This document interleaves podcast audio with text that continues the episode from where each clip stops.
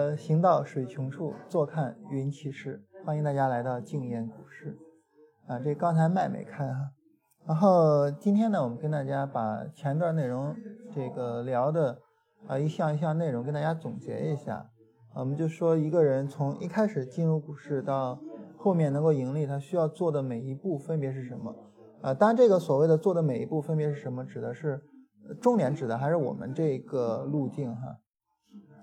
那然后这个聊之前啊，这个播一下广告，呃，我们嗯会员招募会呢，昨天晚上我们做了，然后这个大家呃可以去看一下。然后这一期会员招募会没有说太多其他的东西，就是跟大家聊了一下呃会员的权益啊，这个振兴总结了八个权益，嗯，然后那个大家想了解的话，可以看一下昨天的会员发布会。然后如果要购买的话呢，可以在。淘宝搜“金研股市”，或者直接在公众号回复“终身会员”。嗯，我们来聊一下，就是关于就是一个人，假如说我现在进入股市，我需要做什么，然后能够实现说我们提到的，就从零然后做到交易盈利。嗯，我一项一项的说啊，这些内容呢是我们过去都曾经聊过的，呃，过去几天我们都聊过的。然后呢，这个。我给大家梳理一下，第一件事情就是我们，假如说我现在进股市，然后我想做好交易，我要做的第一件事情是什么呢？呃，我个人的观点就是，我们的第一件事情是我们拥有一个，嗯，比较高质量的生活状态。比如说啊，就是我们，呃，家庭能够比较和睦，呃，然后呢，夫妻之间相互的体谅。啊，然后我们跟孩子的关系能够比较好，啊，然后我们比如说每天去做一些家务，然后家里面收拾的干干净净的等等的这些，呃，大家可能会觉得说呢，这些内容跟做交易有什么关系呢？原因在于哈，嗯，想一想，其实原因有好几个方面的啊，我们一个一个说一下，嗯，第一个方面的就是，嗯，我们。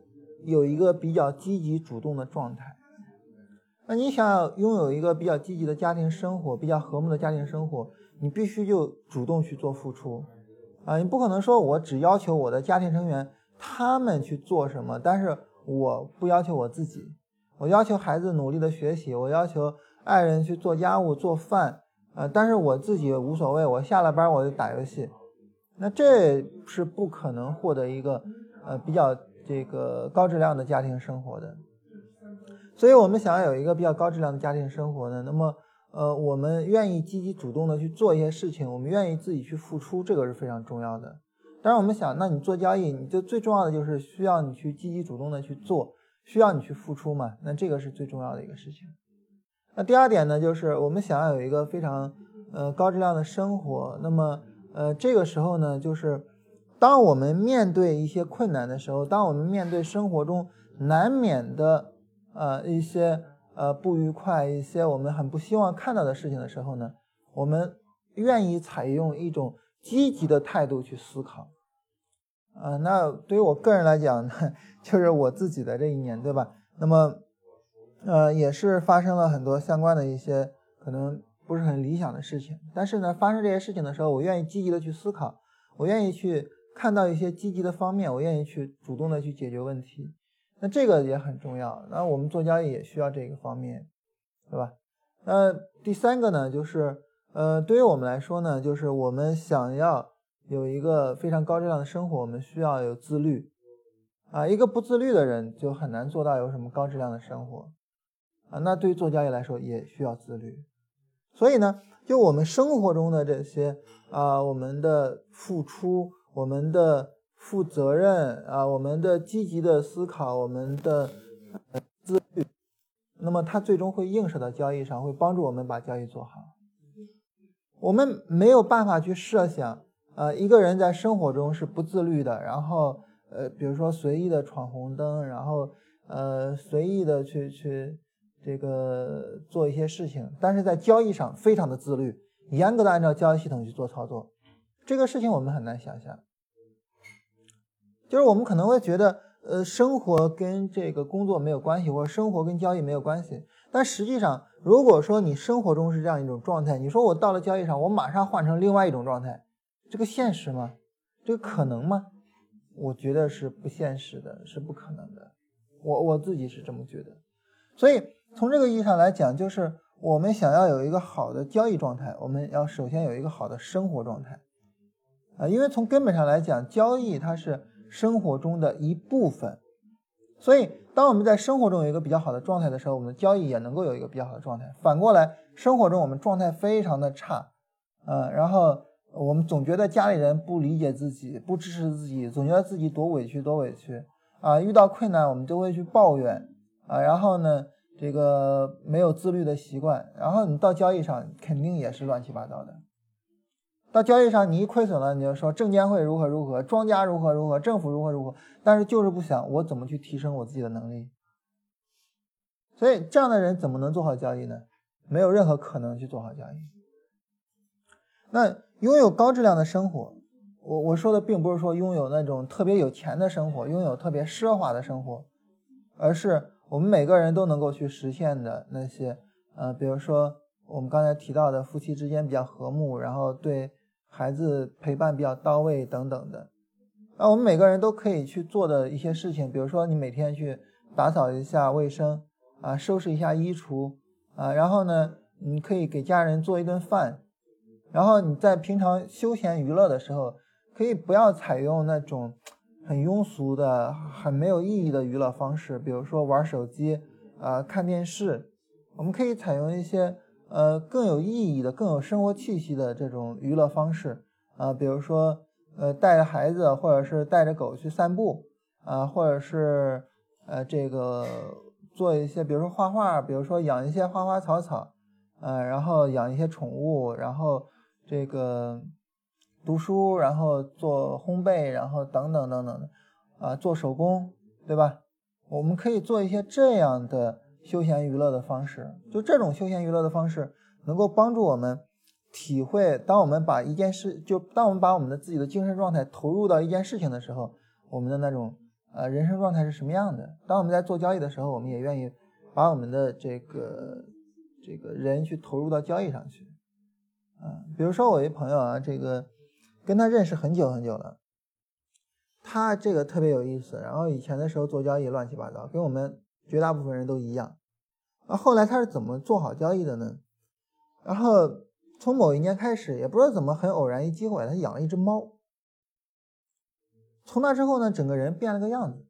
就就以前的时候啊，就上班特别烦，特别什么的，然后回到家就往床上一躺，打开电视看个电视，叫个外卖，然后吃了，然后就完了。然后养了猫之后呢，特喜欢猫啊，然后上班还是那样，很没劲，很什么的。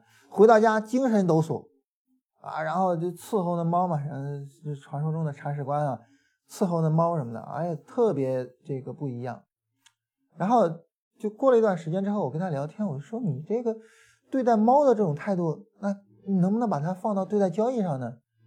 哎，他说那一瞬间感觉有点恍然大悟的感觉啊，就觉得对呀，啊，我如果说能以这样的状态去对待交易，那这个交易就不一样，所以就。从浑浑噩噩的那种就是追涨杀跌、乱七八糟的操作，然后转成了一种非常啊有热情的、非常认真负责的这样的做交易的方式，就整个人整个呃状态啊交易的状态、生活的状态完全就不一样。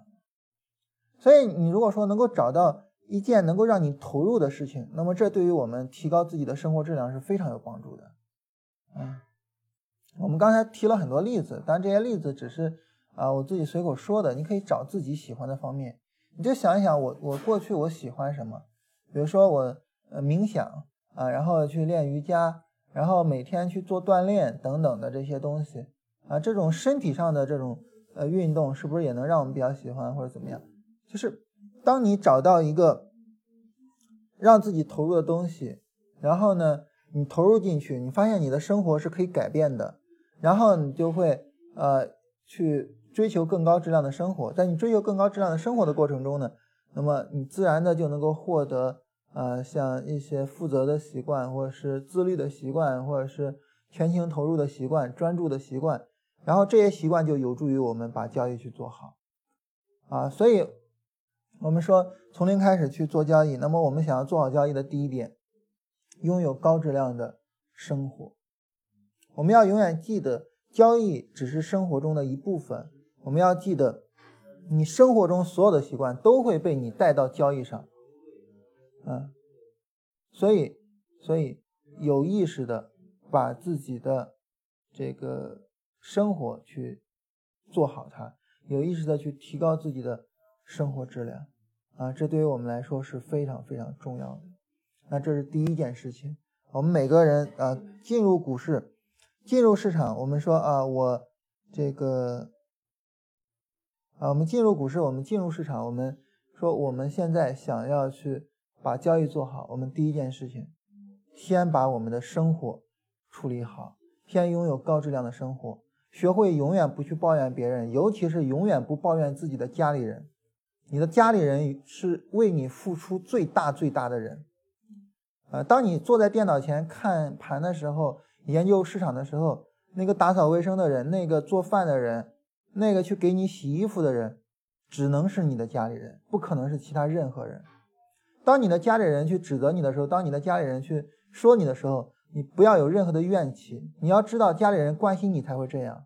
你家里人会不说你而去说一个路人吗？你的家里人会看到那些，比如说，啊，这个成天呃泡网吧，或者当然现在网吧都没了，这这成天玩的人，他会跑到网吧去指责他们那些人吗？不会的，他只会指责他关心的人，就是你。所以，永远永远把自己的家人放在自己内心最温柔的地方。啊，那这是第一个方面。当我们做好这个方面之后，我们就要。正儿八经的开始去进行学习。当我们开始学习的时候呢，它有两个方向，在第二步上我们要同时去做。哪两个方向呢？第一，基本的去认识市场；第二，基本的去认识自己。我这儿提到一个词叫做“基本的”，也就是说呢，可能你一上来去认识，没办法特别深入，我们没办法特别深入的去认识市场，也没办法特别深入的去认识自己。我们先有一个。基本的认识，这是第二步。那你说我怎么去基本的认识市场呢？很简单，就是把大师的书读一遍。这个所谓的大师的书，就是我们提到所有的跟股票相关的豆瓣八分以上的书啊。我跟大家说嘛，你标签就搜股票，标签就搜什么期货，标签搜价值投资，标签搜技术分析，标签搜量化，你搜到一大堆八分以上的看一遍。那么为什么要把这些书都看一遍呢？因为每一位大师的每一位理论，都是对这个市场的一个侧面的描述，它都不完整。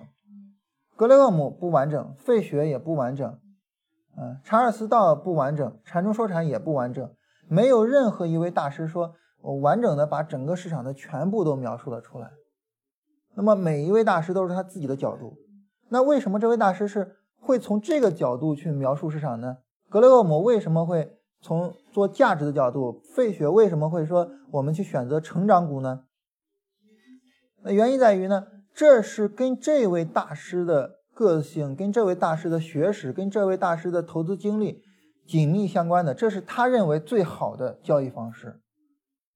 嗯，那么那呃，我我很久之前这个。听到说张卫健说这个刘德华曾经说过一句话哈，说学到了就要教人，赚到了就要给人。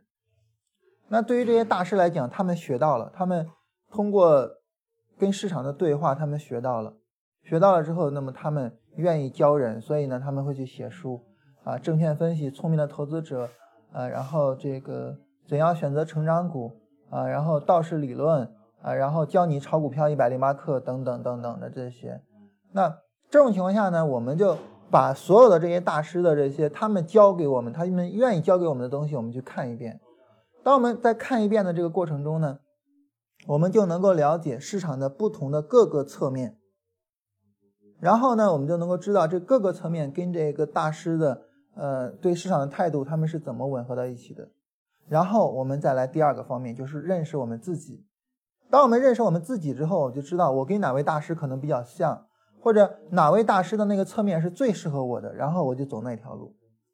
那认识我们自己这个哈，可能我们很很少有人愿意去做，或者很少有人想到去做。对于我们绝大多数人来讲啊，那么我就是啊，我来到市场是干嘛？我就挣钱嘛，能挣钱就行了。我想那么多干嘛？我管那么多干嘛？能挣钱就行。那其实不是的，你不深入的了解自己的情况，不深入的了解自己的个性，你不知道自己要赚什么钱。这个时候给你一个能赚钱的方法，你坚持不下去的，啊，就那种比如说坐不住的人啊，那这屁股跟猴屁股似的，老蹦的人，你非得让他去做这个成长股，然后一拿拿个几十年，怎么可能嘛，对吧？所以呢，我们一定要去了解自己，啊，这是一个非常重要的一课，啊，但是我觉得在这方面大家真的非常非常的欠缺。特别有意思一事儿哈，这个我们线下活动，我给布置了一作业啊，我说你们去给我做一作业，做做一什么作业呢？第一，你说一下自己的基本情况啊，比如说我的性格啊，我对市场的态度啊，我对我自己的交易生涯的规划等等等等的吧，我自己的情况。第二，根据我的这种情况决定了我来到市场上。我的位置是什么？我要去做什么样的交易，赚什么样的钱？第三，由此而决定我们的技术体系里面哪一个部分对你来说是最有价值的。第四，你把这一部分拉出来，简单的、粗糙的量化一个交易系统。那么这种简单粗糙的量化交易系统呢，就等于你来了这一趟线下活动来了这一趟呢，你回去的时候就有了一个。你特别认可的交易系统的雏形，你以后回家了之后呢，你干嘛呢？你就把这个雏形打磨、打磨、打磨好它，你就有你的交易系统了。我说这样的话，你们这次线下活动就没白来啊！大家跑那么远，对吧？耽搁一周的工作啊，没白耽搁。结果呢，呃，除了一姑娘之外，哈，那那姑娘做的特别认真啊。我什么情况？比如说我现在的时间啊，各方面，然后我的性格，我的什么？啊，但是她也没有提到说我的职业生涯的规划诸如此类的哈，但是谈到了自己性格各方面，然后决定了我要做什么操作，决定了啊我要怎么样，其他的这些男孩子哈，就直接说那我我我就想做这个，比如说我想做短线，比如说我想做波段，然后我搞了一个短线的基本的系统，然后是什么什么样的，就没有前面那两步，没有说我是一个什么样的人，我的个性是什么。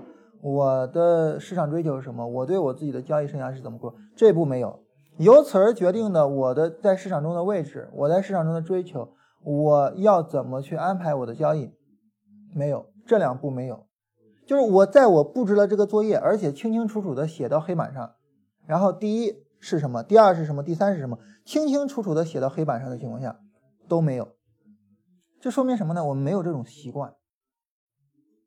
但这个习惯非常的重要，任何事情你不主动的、积极主动的去思考，你不会得出答案的。那，我写到黑板上，我要求你去思考，要求你去做这个题，但是大家都不去做，啊，充分的说明了什么呢？就充分的说明了，啊，我们这些人没有思考这个问题的习惯，啊，这个大错特错。我们总是觉得说，那方法能挣钱，我拿着挣钱不就完了吗？不是的。那对于巴菲特来说，格雷厄姆的方法我拿着能挣钱啊。我年轻的时候用格雷厄姆的方法挣了很多钱啊。为什么我还要去呃向费雪学习？对吧？为什么呢？就是因为我需要在不断的挣钱的过程中，我去打磨自己，把自己走到一个。更有利于我的个性发挥的方向，更有利于我的学识发挥的方向上啊。那对于我们来讲哈，那巴菲特那个时候可能说这个时候还比较早啊，那时候的理论分析思路框架还比较少。格雷厄姆是最经典的一个，但是我们现在有了这么多的情况下，我们没必要像巴菲特似的，在交易的过程中去思考、去琢磨、去找最适合自己的。我们可以在交易之前。就把所有的这些大师的书理一下，把这些大师的道路理一下，然后仔细的琢磨、仔细的思考，我到底要走哪条路。巴菲特是经历了一个很复杂的过程，找到了适合自己的路。我们能不能说我积极主动的去思考，我我在寻找自己要走的路这一方面上，我比巴菲特的弯路少一点呢？我觉得这个是可以实现的。对于我们每个人来讲，这个是可以实现的。所以我们要做的第二个工作就是同时去做这两点：第一，把所有的大师的书过一遍，啊，豆瓣评分八分以上的所有的过一遍，然后大致的去理解市场的各个侧面分别长什么样。第二，深刻的认识自己，深刻的去思考，以我的个性，以我的学识，以我的人生经历，我。要在市场中赚赚什么钱，然后你去发现，我要赚的钱跟大师的那个侧面哪一个是最吻合的，然后我就确定了我要走这一个道路，我要从这个侧面上去赚我要赚的钱。好，当我们做到这一点了之后，啊，那么我们就等于为自己选择了一个道路，选择了一个方向。那么，在这种情况下呢，我们就明确了我做交易的目标了，啊，所以这是第二点啊。第一点就是，呃，我们要拥有一个高质量的生活。第二点就是，我通过对市场的认知和对自己的基本认知，我拥有了我做交易的目标。那当然，第三点我就要去实现这个目标了，对吧？那后面我们就要去追求去实现这个目标。当我们去追求、去实现这个目标的时候，第三步是什么呢？第三步是深刻认识在这条路上的市场理论。你比如说，我最终决定啊，我要做技术分析的趋势跟踪，你就找来你能找到的所有的关于趋势跟踪的资料，然后仔细的去进行研究。我们前面只是说我粗略的去看各个大师的各个侧面，粗略的看一下啊，这是呃象腿，然后这是象尾巴，这是什么？我最终决定，我就拽着象尾巴啊，跟着象尾巴走了。那这个时候，你把象尾巴相关的所有的方面啊，这些书、这些资料找过来，深入的去研究。那当然，对于我们来讲呢，我们做趋势跟踪的嘛，啊，那大家有兴趣呢，也可以去研究我们的这些资料啊。这是第三点，在这一点上，就是一个深入去学习的过程啊。那么，这个深入学习的过程呢？就是我们去把这些书、把这些资料找来了，我去学。这个时候我们一定要注意，我们在学的时候不能够呃盲目的说这个，我就一遍一遍的看，一遍一遍的怎么样？这种思维是有问题的。有些时候我会跟这个跟一些学生聊天或怎么样哈，然后呢，嗯，大家都有一个想法。啊，一个什么想法呢？就是说，嗯，那我学习不好，我要拼了命的学。啊，我说那你什么叫拼了命的学呢？那你比如说，你看这书我一遍一遍的看，比如说这个课堂笔记我就背。我说你这不叫拼了命的学，或至少这学习方法不对。啊，那么对于一个真正的说我去学习来讲呢，就是它比较讲究方法，啊，用功这个只是一个方面。而且呢，你方法不对了，你发现你学了一段时间没有效果，你要去转，你要去调方法。那对于我们学技术分析也好，学价值投资也好，哈，就是我们学交易，啊，那重要的方法是什么呢？重要的方法在这儿，啊，那么对于我们学习，我们说这个师古人啊，师造化，师心，啊，对于我们来说呢，就是我们一方面呢，就是我们。向前辈们学习，把那些书好好的去看。另外一方面，要动手，要动手。怎么讲要动手呢？就比如说你看了一方法，别管是看了一啥方法哈，你动手去做。对于技术分析来讲啊，我看了一技术分析的方法，我拿到盘面上去看这个方法行不行？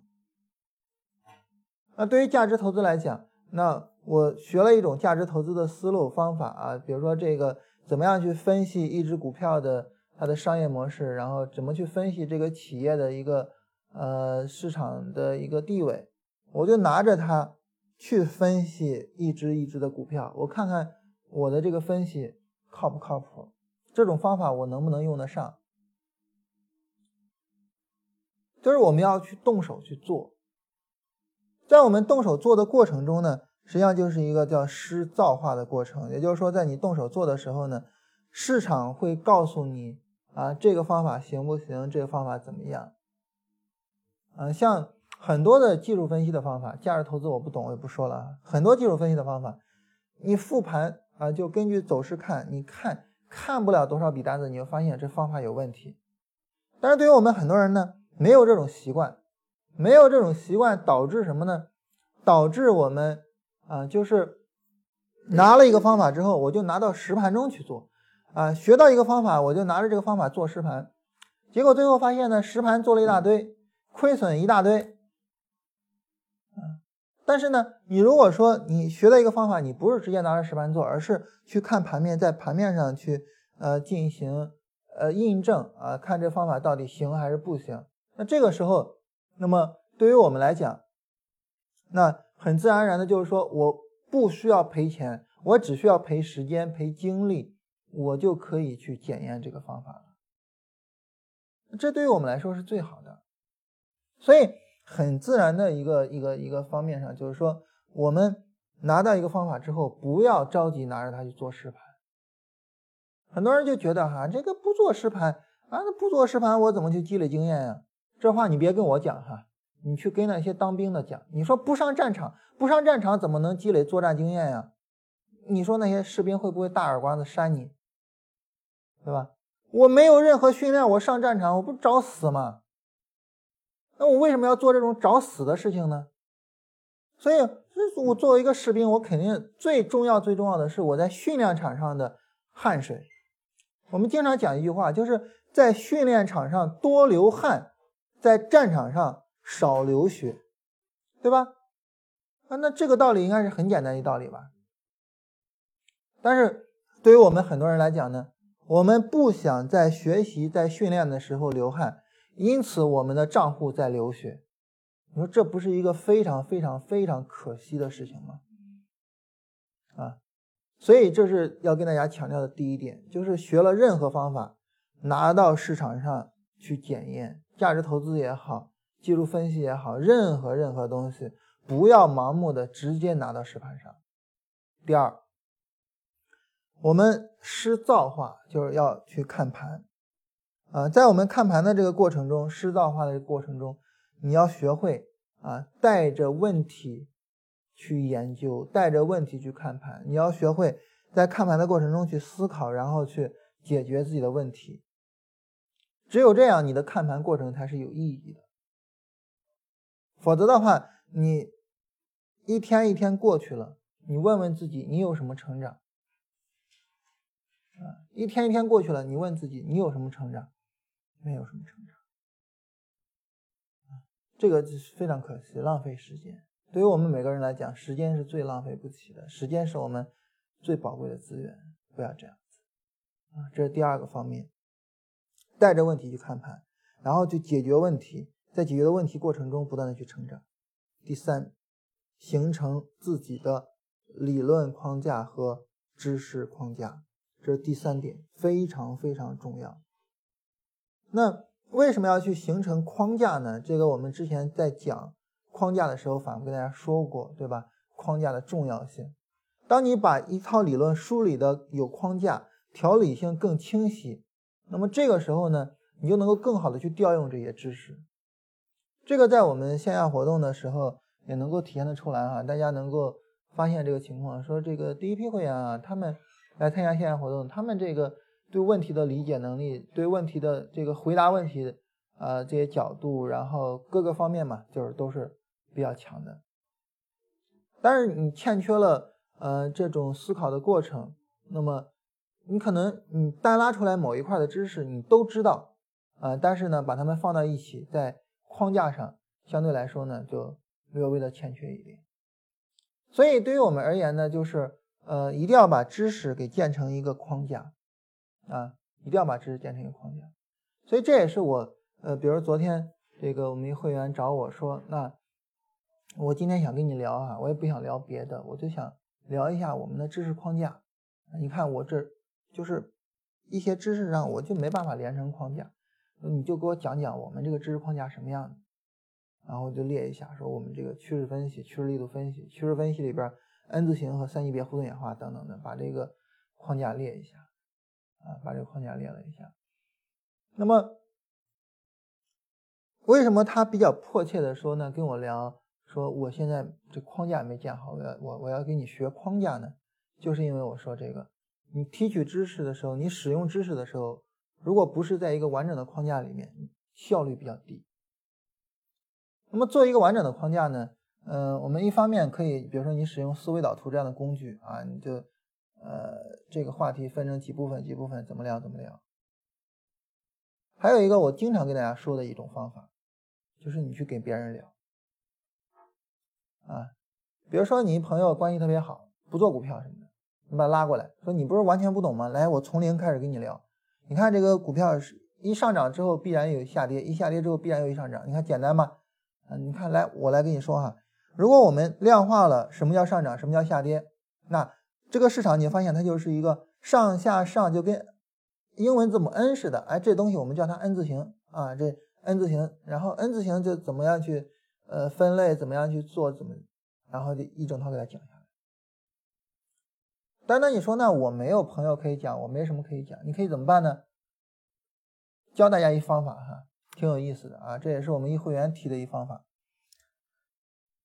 拿一录屏软件，就录视频的软件，你自己对着电脑讲，讲完之后呢，你听一遍，你自己听一遍。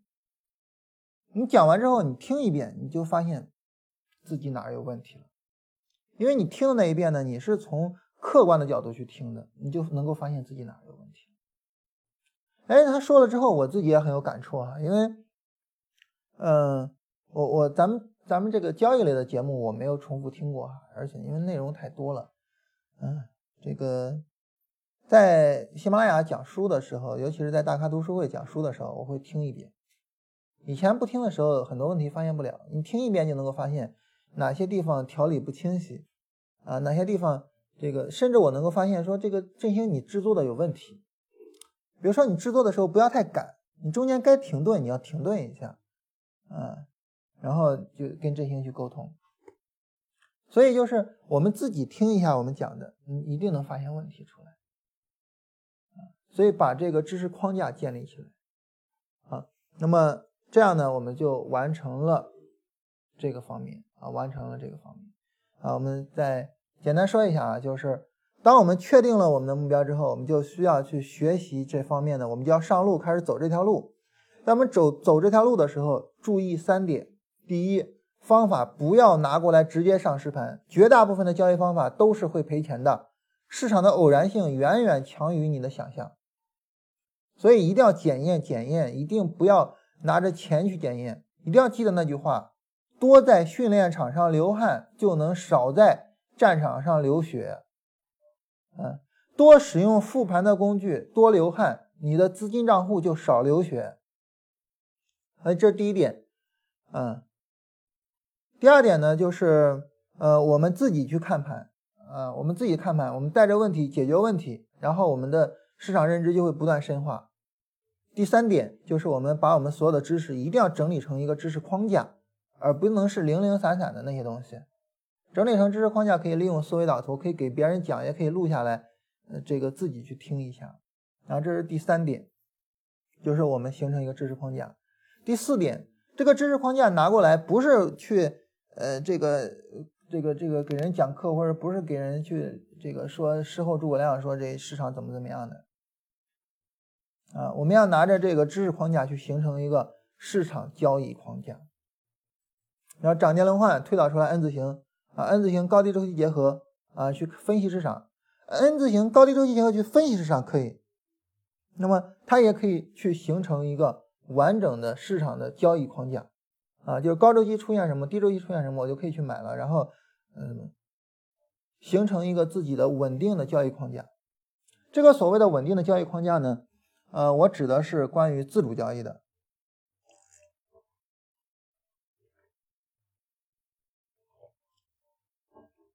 那因此呢，在这一步上，就是形成一个稳定的交易框架这一步上，技术分析要这样，基本面也要这样，啊，你不能说我从基本面的角度啊，我前面这个呃分析一只股票的基本面，我通过这种方式去分析；我后边分析一只股票的基本面，我通过那种方式去分析，不行。分析逻辑、投资逻辑一定要有一致性。那这个一致性就是我们的一个交易框架。我是怎么样去分析这只股票的？当然，呃，我是怎么分析它的基本面的？我是怎么分析它的技术面的？都一样，一定要形成一个稳定的市场分析框架和市场交易框架。这个东西是直接拿过来指导我们做交易的，啊，所以这个东西一定是要非常稳定，它不能够说是这个今天这样，明天那样。啊，今天我使用均线去看，明天我使用震荡指标去看，啊，后天呢我又改成使用裸 K 了，指标那一堆东西没什么用，啊，今天呢我去看财务分析，啊，然后呢明天我就追着消息面去了，后天我就觉得还是政府的政策啊，宏观经济这些最有用，不行，一定要有一个稳定的分析框架。为什么我们刚才讲你的知识要形成一个知识体系、知识框架呢？就是因为当你的知识框架建立起来之后，其实从一个知识框架推导出来一个稳定的交易框架是比较容易的。反过来，如果你的知识是零散的，啊，那这种情况下，你想要通过一个零散的知识啊去推导出来一个完整的交易框架就很难。所以我们上一步实际上是为这一步做准备。啊好，我们去推导一个完整的交易框架出来。你比如说。啊，我周线图上上涨回调出立柱，然后不破前低啊，然后我通过日线图去进场啊，我们推导出来这样一个框架出来，这个框架就可以指导着我们去做交易去了。啊，今天早晨在会员活动上，腿哥跟我们分享了他自己做自主交易的交易框架啊，这个很有意思啊。这个昨天跟振兴聊天啊，就说漏了，说我现在做实盘，然后实盘的情况，那跟大家聊聊嘛。这个因为盈利还是比较丰厚的哈，结果一聊，赚钱赚的很多，盈利很丰厚，怎么赚的钱呢？就是那简简单单的那个波段回调，然后什么的那种赚的钱。但是呢，非常坚定的使用同一套的逻辑框架去操作每一只股票。啊，他今天早晨分享的时候说了好几个他自己操作的股票，你发现他投资逻辑是完全具有一致性的。我每一只股票都是，呃，波段上涨，波段回调，然后我认为这个波段回调结束了，我去买。每一只股票都是这样子。所以从这个意义上来讲呢，就是只有一个稳定的市场分析框架，或者说技术体系的知识框架，才能够带来稳定的交易框架。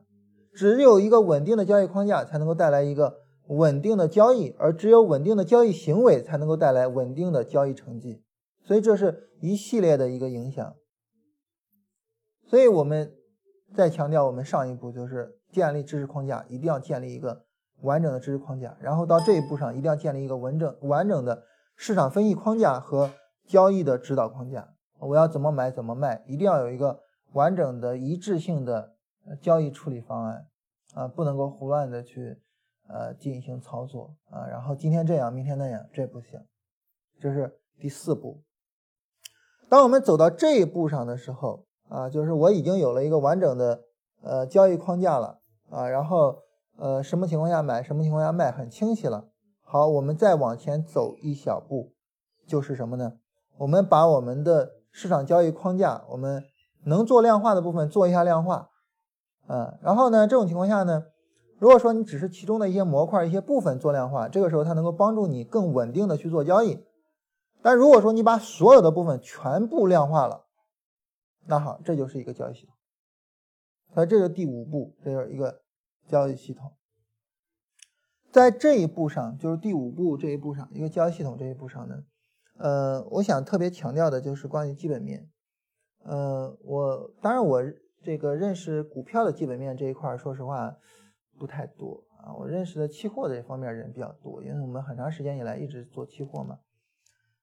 现在大部分的期货的基本面已经实现了量化，当然，呃，可能不是说完全的量化成交易系统，而是说一个模块一个模块的一个量化。所以，不像我们想象的，就是量化它是有一个使用范围的，量化只能用到技术分析上、交易系统上，或者量化只能用到学院派的这个资产组组合、资产定价模型上，不是。量化它是一种思维。作为一种思维，它其实是可以用到我们的方方面面的。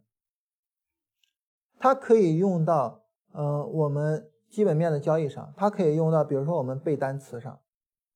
我们现在背单词有一个叫叫什么方法来着？振兴背单词在用那个方法，就是这记忆的一个就是记忆减退。根据记忆减退来讲呢，它能够给你定出来。你比如说你今天背了背熟了，我记住了，然后过了几天之后呢？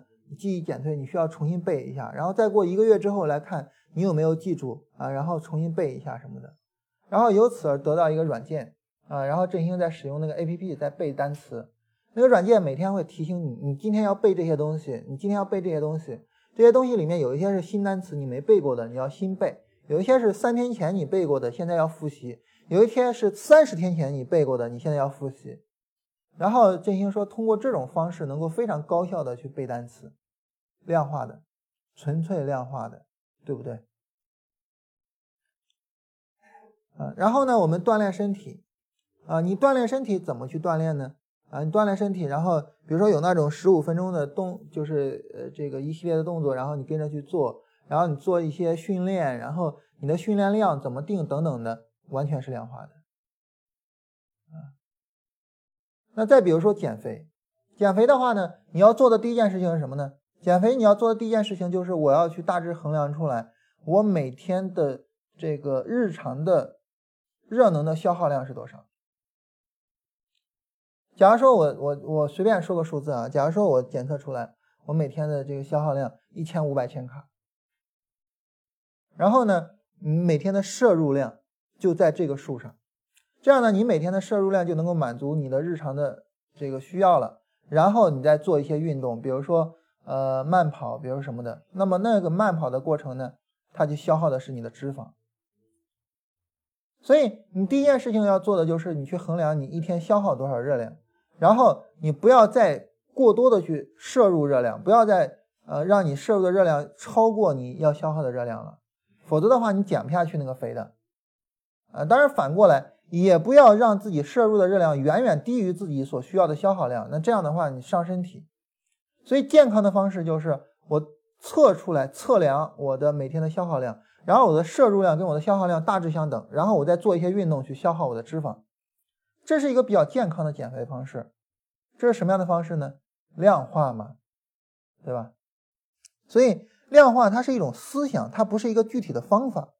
对于一个思想而不是具体的方法，它就很自然而然的能够去呃实现一点，就是它可以用到方方面面上，可以指导我们。在很多方面上的行为，而不是简简单单的只能指导着我们技术分析的行为、交易系统的行为。你要这么想，你就太小看量化这两个字了，啊，太小看它了。所以对于我们来讲呢，就是，呃，我们可以不把我交易的所有的方方面面都量化，我可以不做交易系统，但是呢，你要把你能量化的模块都给量化了。这样的话，你在做的时候更准确，更具有可复制性和可操作性。嗯，那比如说，我认为这个估值二十以内，啊啊，振兴给我发了一下啊，振兴说这个是叫做艾宾浩斯记忆曲线，这东西我没用过，我就不记得哈。艾宾浩斯记忆曲线，你看纯粹量化的东西去帮助你背单词。比如说哈，我呃举一个例子，就是像。这个，呃，我们做价值投资的话，做基本面的话，比如说哈，我们随口来一句，二十倍以下的估值啊，我认为还是可以接受的。你看这个二十倍以下的估值，二十倍估值，这就是一个量化嘛。这样的话呢，就让你的行为，像这个量化它不是完全量化的啊，它不是说我必然的二十倍以上的不能买，或者是二十倍以下的必然会去买，不是这样。但是呢，它至少。让你的行为有了一定的限制，它至少让你的行为具有了相当的可复制性。所以呢，即便是你不把你的所有的交易模块都量化，以至于我得到一个交易系统，你也要把你能量化的部分量化了。对于我们很多人来讲呢，我们有一个问题就是，呃，我们拒绝一些新东西。包括我拒绝量化，啊，这个是呃很不好的一个方面，啊，就对于一个新东西，越让你觉得不可思议，越让你觉得怎么样，其实它很可能是越值得你去学习和研究的。所以呢，对于我们来说，啊，对于我们来说，就是我们要把我们能够量化的那一部分的模块去给它量化了。当然，你说我有一些部分我确实是没办法量化啊，你比如说我做价值投资，我去分析啊一家企业的这个商业模式。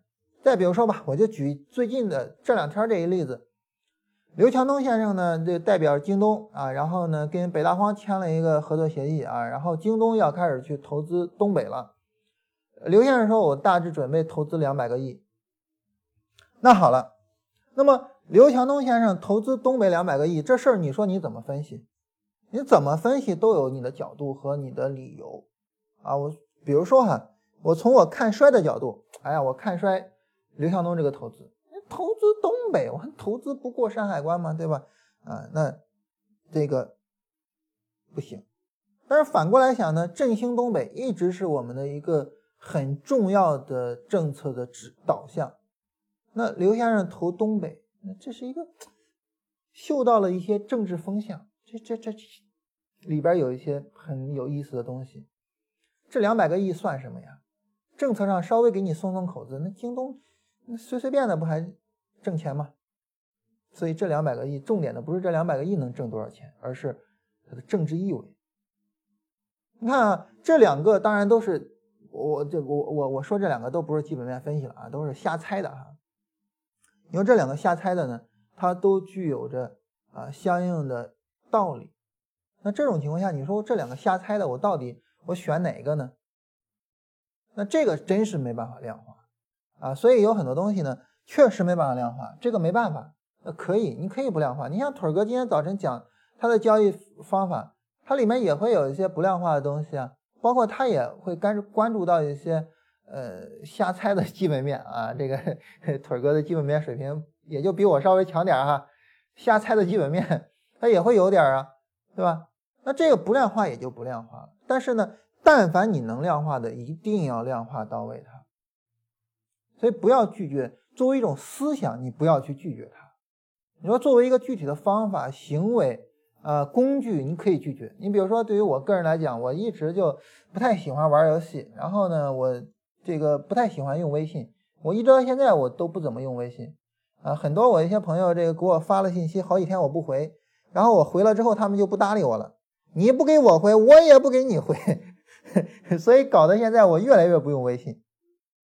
然后这个，呃，那我觉得无所谓啊，你不用微信那无所谓嘛。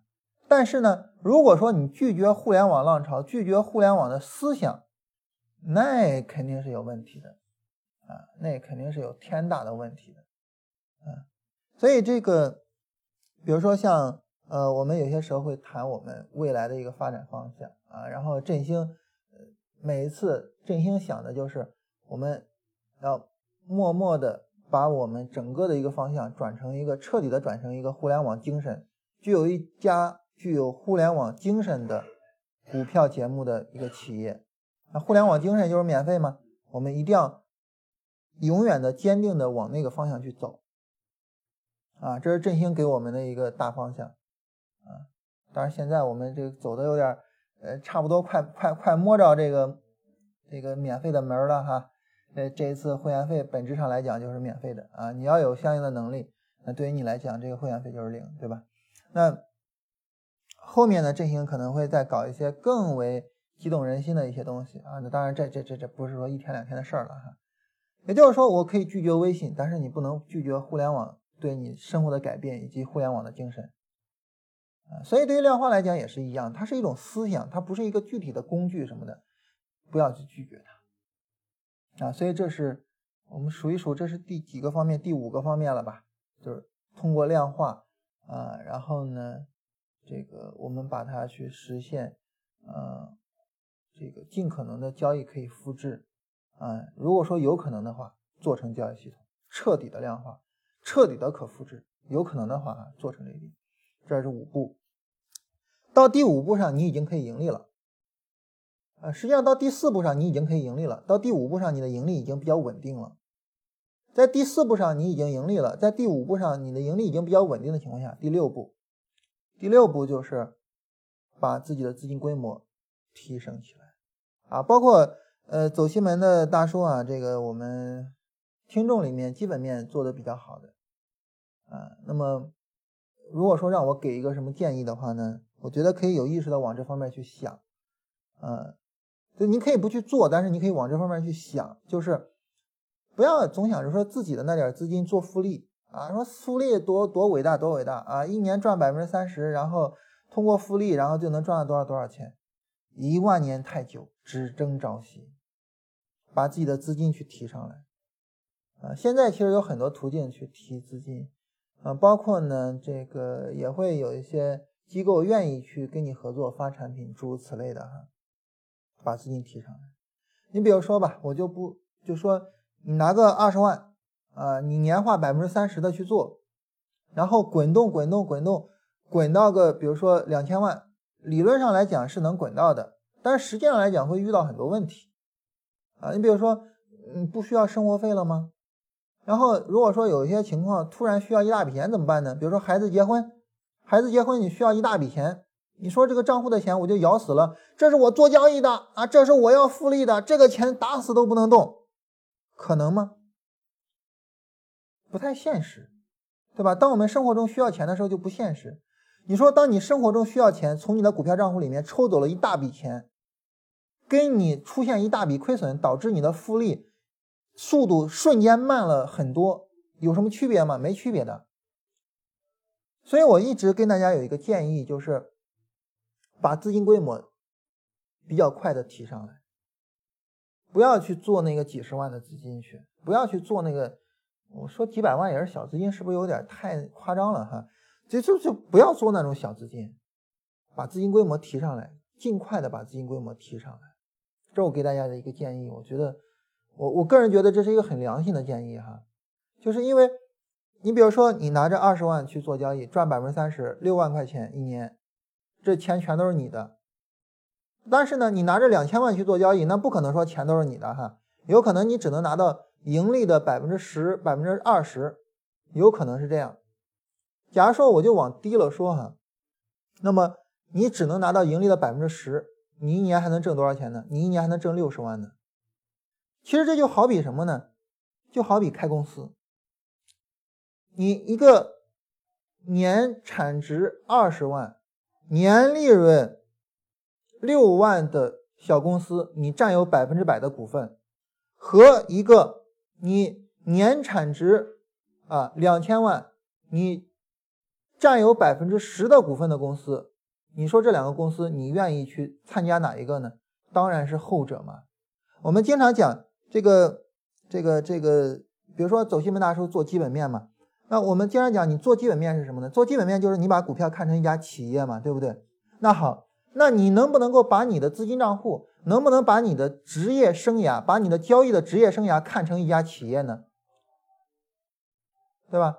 那对于这家企业来讲，那么企业它会吸引投资，吸引那些什么？那对于我们来说，我们做企业啊，我们做我们的账户，我们是不是也能够采用这种思路，也去吸引投资呢？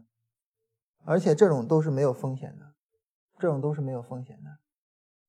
啊所以在这种情况下呢，我是我对复利一直有一个这样的一个跟很多人很不一样的想法。大家一提复利，就是说啊，你一年挣百分之三十，然后呃十年怎么样，然后二十年怎么样？所以呢，呃，这个复利是最伟大的，然后盈利加上时间啊了不起。但是这个不太现实，我觉得在生活中，说实话不是很现实。啊，因为你毕竟生活中各个方面需要钱，我我二十万一账户，然后我一年二十六万，我再翻一年到了这个三十万，我再翻一年到了呃三十九万啊，然后好像这个速度挺快的嘛，然后孩子结婚要买房，咔叽全取出来了，对吧？所以我觉得我个人还是这么想。当然，那如果说我把我资金规模提上来啊，假如说我现在做三千万的一个账户，你说复利有什么用呢？我觉得复利的用处可以这么去用，比如说我三千万账户拿过来，我不可能直接给人满仓吧？当然，我做二十万账户也不可能给人满仓哈。那三千万账户我拿过来，我不可能给人满仓嘛？那我比如说哈，这个我能不能啊？我能不能说，那我先拿啊其中的一千万去做，有了盈利，我再把仓位加重，有了盈利，我再把仓位加重，那这是不是复利啊？复利的本质就是当你有盈利之后，你增加更多的仓位嘛，那这就是复利嘛。我觉得复利可以这么做。还有一种复利的做法是什么呢？如果有可能的话，如果有可能的话，做一些封闭式的资金。啊，这个资金拿过来，比如说我，咱们先合作个几年，合作几年之后，是不是对我信任了？信任了之后，好，我们封闭十年，有有有没有意见？没有意见，我们封闭十年。如果说一个三千万的资金给你封闭十年做，当然在这十年里面，你自己也没办法去去去把利润取出来哈。假如说我封闭十年去做，那这个时候是不是就可以去滚动？是不是就可以做复利了呢？对吧？那封闭起来就可以做复利。啊，当然也有很多人找我啊，就跟我说这事儿的时候说什么呢？说你看哈，我要是说我封闭封闭个十年，十年之后人不给我钱了怎么办呀？哎呀，正儿八经的发产品嘛，封闭式的基金，然后正儿八经的签合同，契约社会，不要有那种想法，太小家子气，对吧？我们很多人你看太小家子气，不要有那种想法。所以这是我跟大家聊第六点，就是。如果你确认你能盈利了啊，我现在看这个呃群里面走这个走西门大叔说啊，我现在还是在一个学习阶段啊，距离成功还有些远。如果你确认自己没问题了，确认自己能盈利了，好，你要做的第六件事情就是把自己的资金规模提上来，不要再去折腾那点小资金啊。你想想，你做交易，你就是为了一年。呃，拿个二十万的账户挣个六七万块钱吗？那你就真的是操着卖白粉的心赚着卖白菜的钱吗？对吧？一年我们想想，一年六万块钱，你做什么工作赚不到？做什么工作赚不到？对吧？任何工作都能随随便的赚到。嗯，所以第六点啊，第六点很重要的一点就是把我们的资金规模提上来，正儿八经的去挣钱。好。到这一步上哈，这个对于很多人来说，交易上该做的事情都做完了。我们再说一下啊，第一步有一拥有一个高质量的生活啊，第二步选择自己的方向和目标，第三步形成自己在这个方向和目标上的市场认知框架，第四步梳理自己的交易框架，第五步把能量化的部分量化，如果有可能的话，全部量化做成交易系统，第六步把自己的资金规模提上来。啊，真正去啊赚比较大的利润，对于很多人来说，人生到这一步上可以了，财务自由实现了。但是如果有可能的话，我们加上第七步啊，七这么笔画。如果有可能的话，我们加上第七步。第七步是什么呢？就是去分享。这个是我一直不喜欢的，不仅仅是技术面这样哈，技术面上就是大家。不喜欢分享，就总觉得自己那一点东西好像多么可贵似的，多么牛逼似的，其实算啥呀？嗯，有些时候你看看前人那些著作，你觉得可贵的，你觉得牛逼的那些小伎俩，前人都不知道写了多少遍了，比你聪明的人多的是，比你愿意分享的人多的是，都不知道搞多少遍了，没必要。那基本面的呢？其实基本面相对来说啊，比。这个技术面要好一些，但是呢，很多人也讳莫如深。那做量化的就更不用说了哈，没人愿意说什么，因为做量化的、做那些学院派的这个资产定价模型的啊，数学公式一给别人，马上别人就能复制，所以更没人愿意说什么。但是我觉得没必要。做交易最重要的是创造力，没有分享哪来的创造力？对吧？你想想，没有分享。你自己一个人待在家里面啊，我就躲着不跟别人说我怎么想的，我就躲着我自己老想着从别人那儿捞东西，我自己不愿意跟人分享。你想哪来的创造力？所以我比较欣慰的一点就是在会员群里面，嗯，包括走新门大叔在这个交易小课的群里面啊，就是大家愿意分享，这个我真的特别高兴。嗯，然后，嗯，在会员群里面有些时候。比如说我提了一些想法，然后大家根据这个想法去设计自己的思路，然后设计指标。有些人就把指标源码直接发出来去分享这些指标，啊，他们就就无所谓啊，啊，我这这是我非常欣慰的一点。我再说一下，就是呃刘德华所说的那句话，就是我们学到了，然后呢，这个我们就去教别人，我们赚到了，我们就去给别人。嗯，刘德华自己这个就是这么去做的啊，学到了就要去教别人。嗯，这个我我们不讲，就是说赚到了就要给别人。其实刘德华他赚到钱之后，他做投资，当然他做投资主要是投资电影、电视剧这些方面哈。他做投资呢，其实亏了很多，一度呢就需要说拍片子去还钱还债。但是他拍片子还债又挣到钱之后，他放弃去投资呃那些电影，放弃去扶植那些新人了吗？没有放弃啊。后来又做了一个叫新星岛计划。我们知道像这个。呃，疯狂的石头啊，宁浩是非常典型的被刘德华挖掘出来的，对吧？非常非常典型。嗯，所以这了不起的人，这就是了不起的人，这就是了不起的心胸和了不起的做事情的方式。我们很多人把刘德华当偶像，什么叫偶像？偶像就是你真正向他去学习。所以对于我们来讲，我觉得如果有可能的话，尽管在第六步上你已经实现财务自由了。啊，像振兴做的那个宣传片啊，那说那一句叫“学习带来财务自由”。好，你真的做到了，但是我希望有可能的话，能有第七步，就是呃，我们愿意去跟大家去分享。啊，我就觉得我这些东西无所谓啊，我跟大家聊的时候，那大家的一些想法对我也有刺激啊，我也会有进步啊。我这这话我就说的我自己哈，那在分享的时候我也有进步啊。所以我觉得蛮好，我我愿意分享，我不管别人怎么样，我永远愿意分享。所以这是第七步，然后在第八步上，我们想我们的方法我们愿意分享，我们的理念我们愿意分享。当然最后那交易系统啥的哈，那不分享我很理解。你你让我就把我们现在做交易用的交易系统分享出来，我也不愿意，这个很正常，对吧？那属于商业秘密，那个跟那什么没有关系哈啊。就好比说这个，呃，就是说，比如说一家制造业的企业的这个这个技术人员，他可能愿意去教书、去讲理论、去讲什么，但是他你非得把这个公司的专利拿出来分享给大家，这个有点夸张啊。当然这个我理解，但是到第八点上，如果说我们真的非常愿意分享，愿意跟人坦诚的去交流，啊，然后呢，我们在跟人交流的过程中，我们的创造力不断的迸发出来。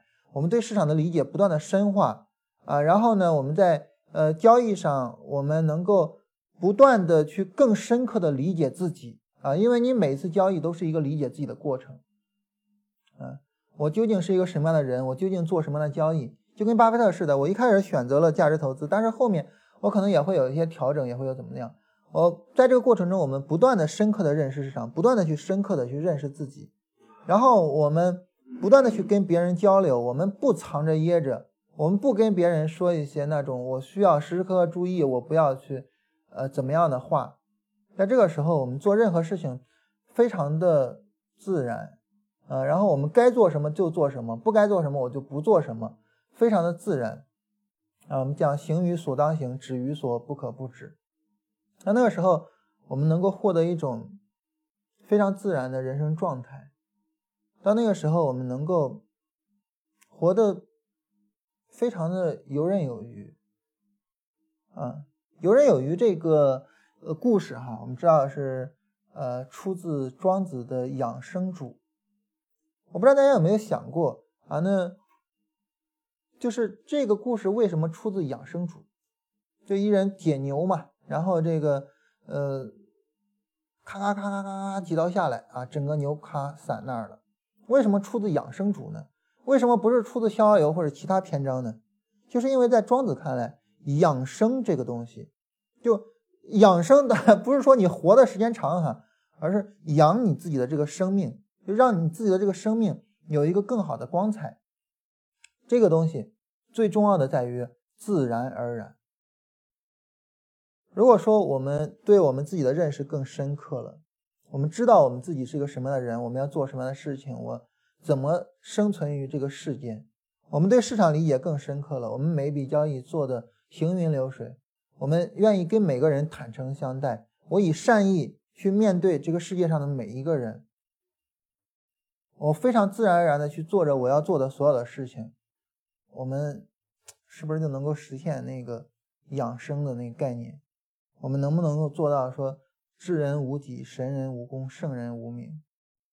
啊，我们能不能够逍遥游？我觉得这是一个最后一点，就是我们实现的人生境界。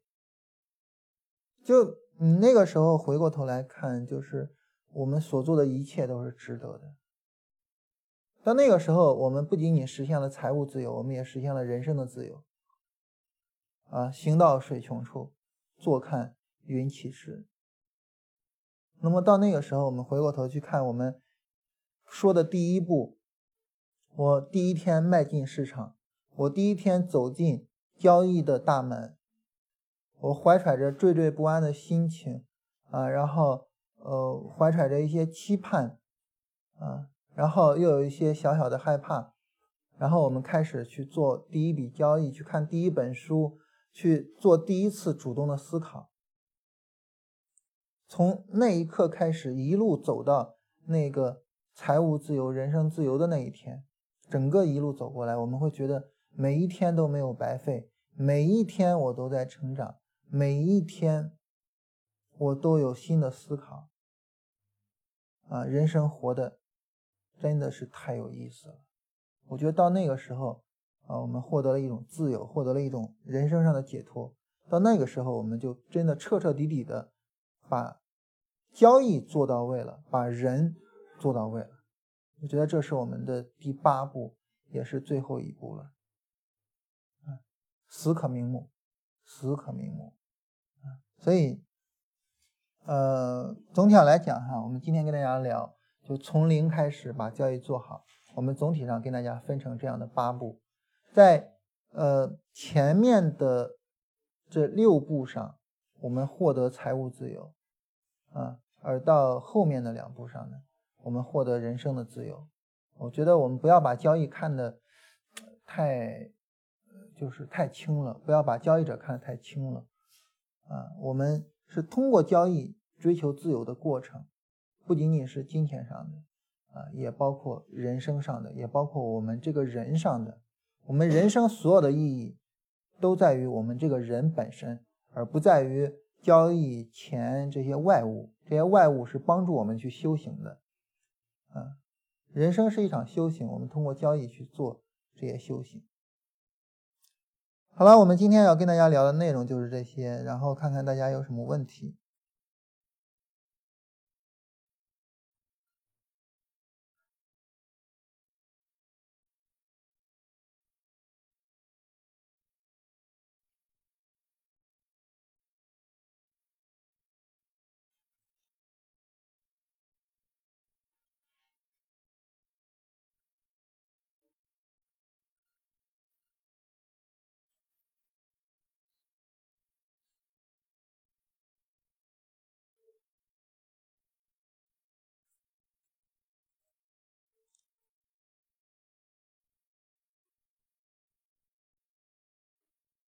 呃，如果大家没有什么问题的话，我们今天就到这儿。然后不要忘了去看 昨天的直播，然后看看，呃，对于那些会员权益是否满意。如果说要购买的话呢，就是在淘宝上搜索“金研股市”，或者是在公众号回复“终身会员”。好，那我们今天就到这儿。多想问你是不是打了个